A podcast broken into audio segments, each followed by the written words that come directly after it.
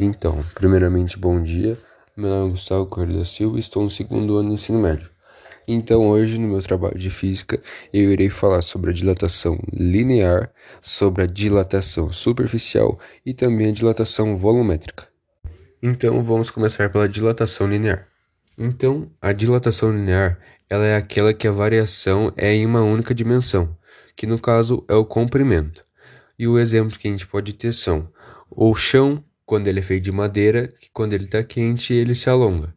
Também quando o calor que quando é aplicado em uma borracha, por exemplo, ele começa a aumentar. E quando uma porta de alumínio ela é aquecida pelo sol, o comprimento dela aumenta, e por isso que às vezes é tão difícil de a gente fechar.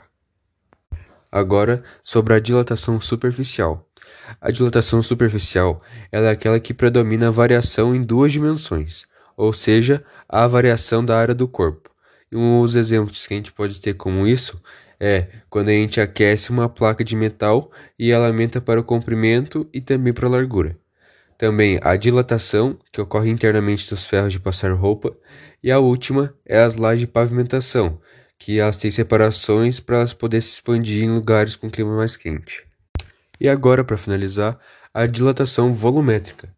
A já a dilatação volumétrica ela é aquela que predomina a variação em três dimensões, isto é, a variação do volume do corpo. Por exemplo, quando é aplicado calor a um cubo e a largura, o comprimento e a altura se dilatam.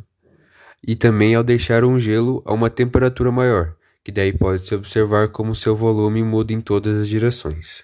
Então, essa foi a breve explicação das dilatações aí, bem resumidamente para ficar mais fácil o entendimento. Então podemos concluir que as dilatações, todas elas ocorrem através do aumento da temperatura, né?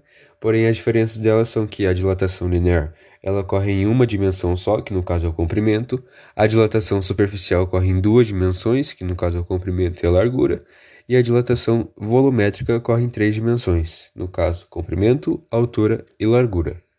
Então esse foi o meu trabalho.